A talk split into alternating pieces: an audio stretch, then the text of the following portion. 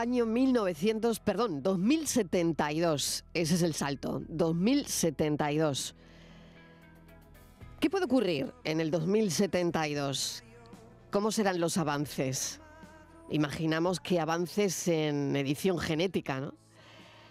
La inteligencia artificial de la que tanto estamos hablando ahora, que podría avanzar en, en áreas como el aprendizaje, ¿no? Las energías renovables, que tendrán cambios significativos, ¿no? Sobre todo en lo que tanto se busca hoy día en el almacenamiento de energía.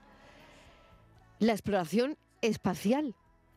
¿Dónde llegaremos en el 2072? ¿Llegaremos a algún sitio? ¿Conoceremos algún nuevo planeta? ¿Colonizaremos algún sitio? La realidad virtual, ¿cómo será en el 72? Bueno, eh, tenemos un libro encima de la mesa que va mucho de, eso. Se llama La genética del tiempo y es del escritor Diego del Alcázar. Diego, bienvenido. Gracias por acompañarnos. Hola, muchas gracias, Maidón. Bueno, un placer enorme tenerte en el programa. Abordas en la genética del tiempo dilemas derivados además del uso de la biotecnología, ¿no? ¿Te ha llevado eh, esta primera novela a ese lugar? ¿Por qué? Bueno, en realidad lo que yo trato en, la genética del tiempo son cosas del presente, ¿no? Em, el desarrollo tecnológico, biotecnológico concretamente, que se aborda en la genética del tiempo, es, eh, es, una biotecnología que se llama CRISPR, que de hecho ha abierto los periódicos de España y del mundo entero hace muy poco, porque las primeras terapias, eh, eh, digamos, de, CRISPR se, están, digamos, que autorizando ahora mismo en Estados Unidos, en Europa y en Reino Unido. Y CRISPR, para los que no lo sepan, que serán seguramente muchos, son las tijeras del ADN. Nos permiten cortar un trocito de nuestro ADN y sustituirlo por otro. Entonces, bueno, en la novela lo que yo trato es eh, de un problema del presente, que es eh, utilizar CRISPR, que obviamente todos vamos a estar de acuerdo en utilizarlo para curar enfermedades. Por ejemplo, si tenemos un hijo con una cedera pues, de origen genético y podemos curarlo, pues todos vamos a estar de acuerdo. Pero si em, utilizamos esa biotecnología para mejorar artificialmente la naturaleza humana, eh, bueno, pues ya veremos si estamos eh, de acuerdo o no, Yo creo que hoy eh, el diseño de bebés a la carta, pues seguramente nuestra sociedad no esté de acuerdo, pero entre medias de esas dos cosas hay muchos grises. Entonces la novela va del presente, pero por otro lado, la otra parte de la trama es que yo trato de proyectar cuáles son las consecuencias dentro de 50 años. Entonces dibujo un mundo en el año 2072 em, que no es ciencia ficción, obviamente tengo algunas licencias de ficción porque esto es esto al final es una novela, em, pero pero bueno dibujo un mundo y trato de, de que el lector pues se haga las mismas preguntas que me he hecho yo preguntas que tienen que ver con esta que voy a formular a continuación. ¿Cuáles son las consecuencias de que seamos capaces de modificar el código de la vida, el ADN, a nuestro antojo? ¿Esto es jugar a ser Dios? Estas son las preguntas que te planteas. Así de simple, ¿no? Al final, fíjate qué simple es la segunda pregunta que te formulas. ¿Estamos jugando a ser Dios? ¿Y qué consecuencias tendría jugar a ser Dios, ¿no? Eh, ¿Y qué consecuencias éticas va a tener todo esto, no? A ver, yo creo que esa es, una pregunta, ¿no? Es decir, modificar artificialmente la naturaleza humana, el código de la vida, ¿no? El ADN es lo más parecido al rol que atribuíamos pues, a esa entidad que, hemos postulado como Dios, ¿no? Eh, por lo tanto, desde esa perspectiva, eh, pues algunas personas pensarán que estamos, que podemos jugar a, ser Dios. En la novela mm, hay dos personajes centrales, que son dos mujeres. Una mujer que es una empresaria de una empresa farmacéutica pues muy importante, em, que tiene una hija con una enfermedad de origen mental, em, y ella, pues obviamente va a ayudar, va, a hacer todo lo posible por, ayudar a, su hija. Y por otro lado, la, parte, la otra parte de la trama pues es, es la nieta de esta empresaria, 50 años desde ahora, em, pues que, va a describir el mundo que le toca vivir, se va a acordar de su abuela muchísimo, em, y, bueno, pues nos, nos va a, narrar toda, toda una trama. ¿no? y yo no tengo una respuesta sobre si estamos asumiendo el rol de Dios o, no, pero lo que sí tengo es muchísimas preguntas. Después de escribir la novela todavía más. Y, lo que yo invito a los lectores es que a que se adentren en este mundo porque eh, creo que, se van a hacer eh, que se van a hacer las mismas preguntas que yo que son fascinantes de algo que está pasando que abre las portadas de los periódicos hoy en día y de lo que no hablamos tantísimo ¿no? claro hay un colegio ¿eh? que se llama Gene, mm. un colegio para adolescentes genéticamente editados que tienen cocientes intelectuales superiores a la media. Y uno de los objetivos fundamentales del centro es ayudarlos a resolver el mayor dilema ético que se plantea en esa sociedad de la época, ¿no? Justo las preguntas que nos hemos hecho anteriormente. Creo que es un planteamiento escalofriante. Diego, me parece escalofriante, ¿no? Porque es como agrupar de alguna manera a esos niños que se han modificado genéticamente. Sí, efectivamente, este, este es otro dilema ético que... Es como un gueto al final, ¿no? Sí, que yo trato, que yo trato de abordar, ¿no? A ver, hay, como he dicho antes, hay muchas eh, concesiones de, ficción. La inteligencia eh, tiene una parte de correlación genética, pero tiene una parte de correlación, yo creo que mucho, vamos, yo creo no, está estudiado, eh, mucho más importante con la educación, con el entorno social y demás, ¿no? O sea, que es una licencia. Pero me permite, mm, de alguna forma, esa, esa licencia, el, recrear un mundo en donde hay gente, hay niños que tienen eh, inteligencias editadas genéticamente, pues me, permite que, el lector se, haga las mismas preguntas que yo, ¿no? De, dónde ponemos el límite. Mm, como, como decía antes, todos estamos de acuerdo en querer utilizar la ciencia para curar enfermedades, ¿no? Pero, pero cuando la ciencia, aparte de curar enfermedades, nos puede llevar a, digamos que, que a modificar nuestra naturaleza por completo, ¿no? En este caso, a modificar la inteligencia de, niños, que además solamente se mezclan entre ellos y que seguramente viven en una sociedad que les teme, ¿no? Y son niños que, no son ni, blanco ni negro, es decir, son niños que hacen las matemáticas muy rápidos, pero son igual de vulnerables que cualquier, que cualquier otro, que cualquier otro niño, ¿no? Es decir, no, son marcianitos, digamos, ¿no? Es un colegio eh, de niños que se hacen las mismas preguntas y tienen pues los mismos padecimientos y las mismas alegrías y las mismas inquietudes eh, que cualquier niño de su edad, ¿no? Pero, pero claro, la sociedad del momento, pues de alguna forma les teme. Hmm. Sofía, una de tus mujeres, de las protagonistas de, la novela, em, bueno, pues representa un futuro muy optimista, alguien con mucho juicio, con valores elevados y, mm, bueno, y eso no deja de ser eh, un mensaje de, esperanza, por supuesto, Diego, porque, bueno, en todo esto que, nos viene, hay que entender que hay personas que velarán y, bueno, y, y, se pondrán ahí por delante para que todo tenga un contexto ético, ¿no? Y quizás, desde mi punto de vista, uno de tus personajes, Sofía, representa ese futuro optimista, ¿no?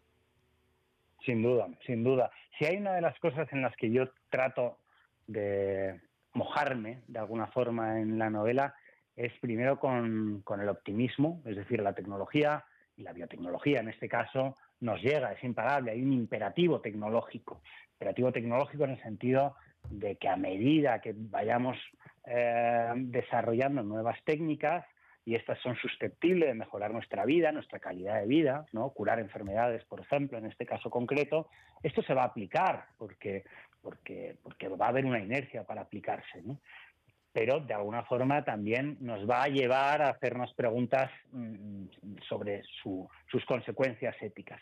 Pero como decía, lo que, lo que sí me mojo eh, y, trato de que, de que el lector vea en la novela es que hay em, además de este imperativo tecnológico, un imperativo humanista. Es decir, el ser humano al final em, va a ser capaz, mm, de alguna forma, de navegar los avances eh, tecnológicos, ¿no? A pesar de sus dificultades, y Sofía es un personaje al que yo le tengo muchísimo cariño, ¿no? porque, porque ella va a hacer un, viaje personal eh, a lo largo de la novela que yo creo que es, que es muy interesante, ¿no? Y que, y que yo creo que, le va a aportar muchas cosas a los lectores.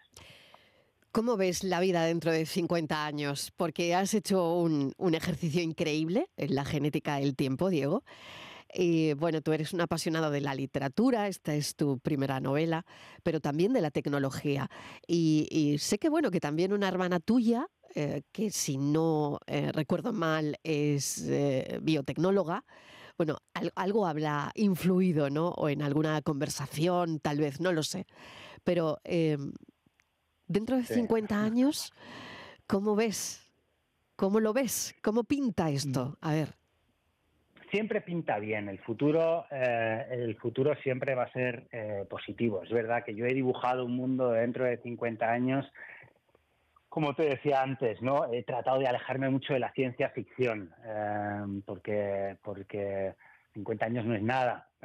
Y, y, vamos a ver muchos avances tecnológicos como hemos visto en los últimos 50, pero vamos a ser todos muy normales y muy vulnerables y muy alejados de estereotipos digamos, eh, de humanoides y de marcianitos, ¿no? Obviamente, pues ese mundo dentro de 50 años nos va a acompañar la tecnología, ¿no? En, eh, en, formas seguramente más eh, inmersivas o amigables, ¿no? Pues yo hablo del mundo de la inteligencia artificial, pues en vez de interactuar con un teléfono a través de las teclas, hablarás con tu teléfono, ¿no? Y a lo mejor tu teléfono pues no es un aparato, sino que es una lentilla, ¿no?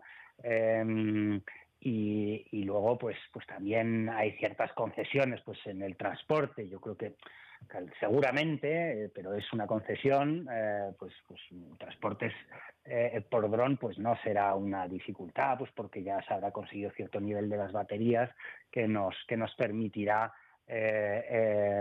pues movernos más más ágilmente no el mundo de las realidades inmersivas no lo que se ha conocido yo creo que de forma desacertada un par de años como los metaversos, pues obviamente eh, eh, eh, navegar entre el mundo digital y el mundo físico, sobre todo con realidad aumentada, pues será mucho más común, ¿no? Pero ninguna de esas, y luego pues el mundo obviamente de, de, la inteligencia artificial que nos va a ayudar en nuestra vida, ¿no? Pero ninguna de esas tecnologías va a ser disruptiva porque al final el ser humano se va a refugiar en, en, lo que nos hace más únicos, ¿no?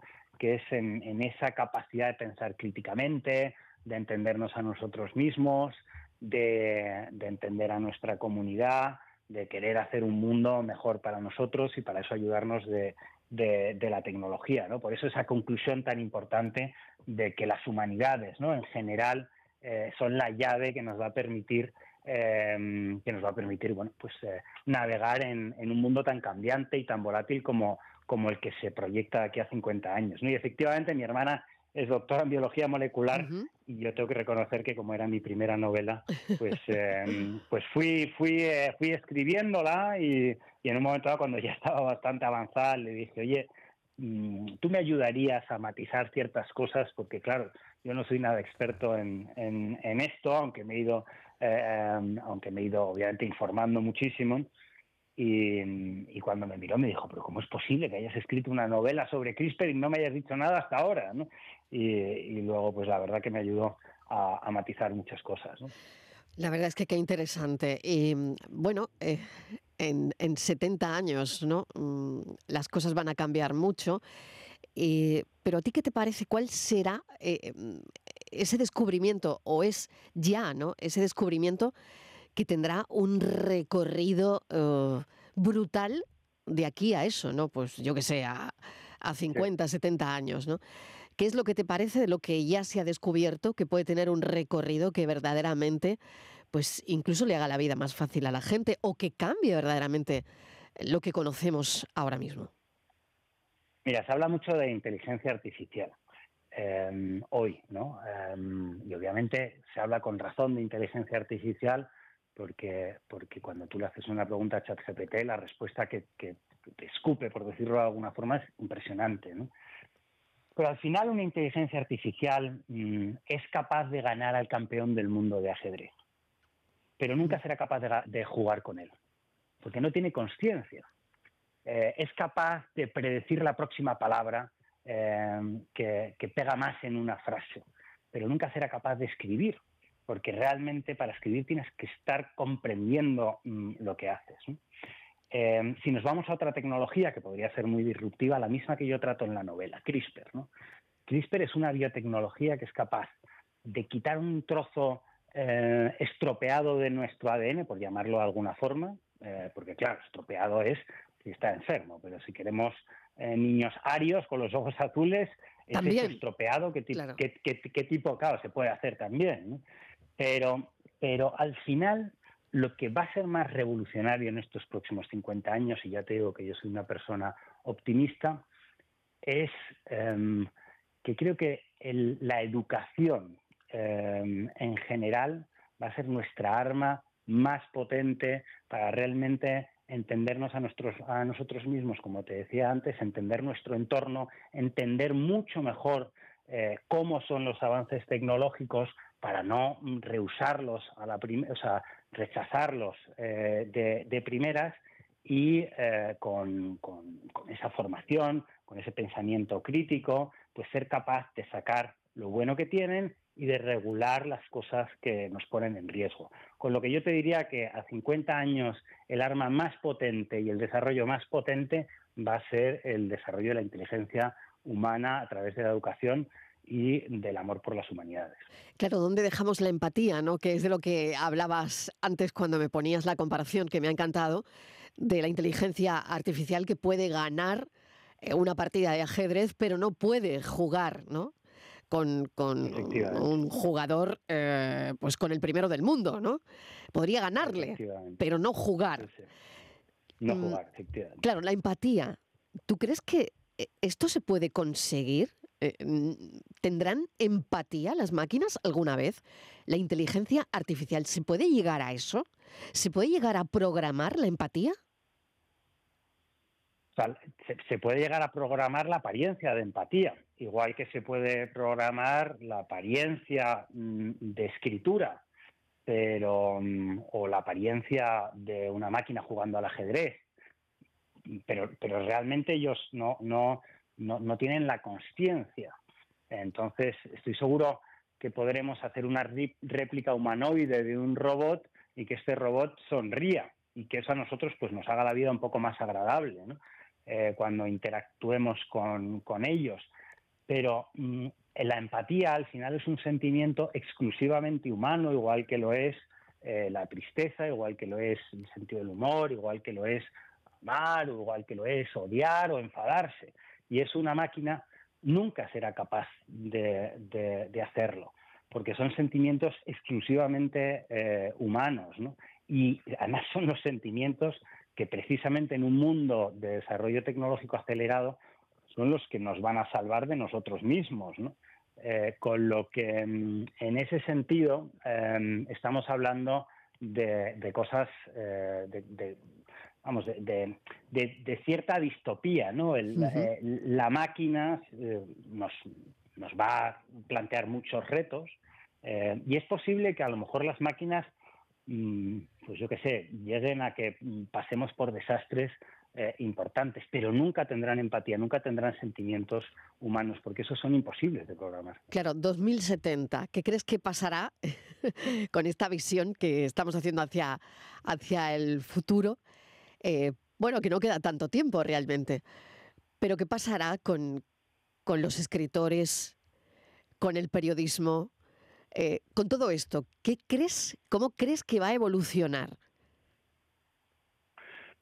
Bueno, yo creo que en la novela em, una de las cosas que, de las que de las que se habla mucho es del futuro, efectivamente, de ese, de ese mundo a 50 años pero ese mundo que se ancla en el hoy, ¿no? No solamente por la parte de la trama que está en el presente, sino porque en el futuro se habla mucho del hoy. Es que 50 años eh, realmente no es nada, ¿no? Y, em, qué veo que, puede pasar? Pues, por ejemplo, los, periodistas, em, una vez que se regule que lo haremos y lo vamos a hacer pronto, el uso de la inteligencia artificial, pues tendrán muchos mejores recursos, muchas mejor, mucho mejores fuentes de investigación para, para sus artículos. Eh, serán mucho más eficientes. Eh, los abogados tendrán mucho mejores bases de datos eh, para resolver los juicios, pero al final el criterio humano es absolutamente fundamental. Entonces yo creo que van a ser herramientas muy útiles cuyos riesgos como sociedad tendremos que regular, como hemos hecho a lo largo de, de la historia en diferentes partes, pues habrá que reescribir eh, el contrato social tal y como lo conocemos eh, hoy en día, porque nuestros datos pues ya son un, factor importante en ese eh, contrato social y habrá que, y habrá que incluirlos. ¿no? Pero, mm, pero es algo en lo que la sociedad ya, está, ya está trabajando. ¿no? Y, y, luego yo creo que, que la novela de alguna forma todos estos temas, mm, también para el lector, ¿no? Los trata de una forma muy humana. El lector pues va a ver muchas relaciones humanas, muchos amores, muchos desamores, muchos, em, bueno, pues, pues mucho de lo que nos pasa en nuestro día a día, ¿no? Porque lo que pretende es em, realmente imponer, ¿no? Esa humanidad sobre, sobre el desarrollo tecnológico tan brutal que, vivimos. Mm.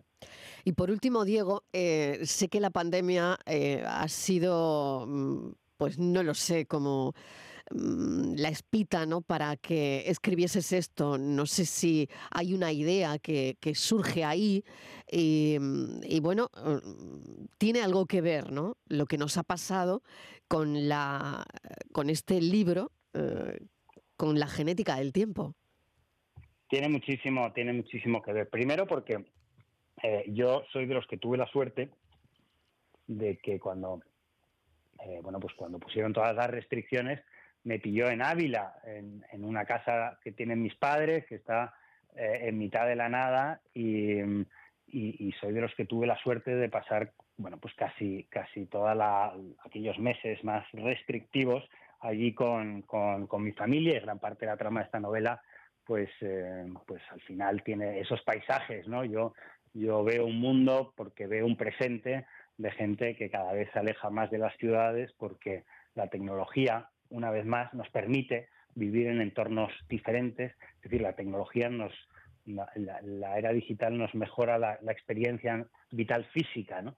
Em, y, por lo tanto, pues eso es una cosa. Segundo, pues al final esta tecnología CRISPR, a través de, em, bueno, pues de una de, sus vertientes más importantes, ha sido eh, gracias a, esta tecnología y eh, que, hemos sido capaces de descubrir algunas de las vacunas que se han descubierto em, con el ARN. Em, y, luego, pues porque em, yo creo que en la pandemia todos nos hemos dedicado a, hacer cosas que normalmente, aunque nos gustaban mucho, pues nunca teníamos tiempo de, hacer, ¿no? Y, bueno, y esto es una espinita que, que, tenía clavada y desde muy pequeño me ha encantado la literatura y, y escribir y, de repente salió, ¿no? O sea que, la pandemia tiene muchísimo que ver con, esta novela. Una que novela. Por cierto, aparece también. Que aparece, también como no, claro, claro, como no, como no, porque desde luego eh, todo fue de, película, ¿no? Eh, muchísimas gracias, Diego del Alcázar, por este libro, por esta incursión eh, en el presente y hacia el futuro con la genética del tiempo. Te agradecemos mucho la charla. Un saludo. Marilo, muchísimas gracias a vosotros. Mucha suerte. Adiós.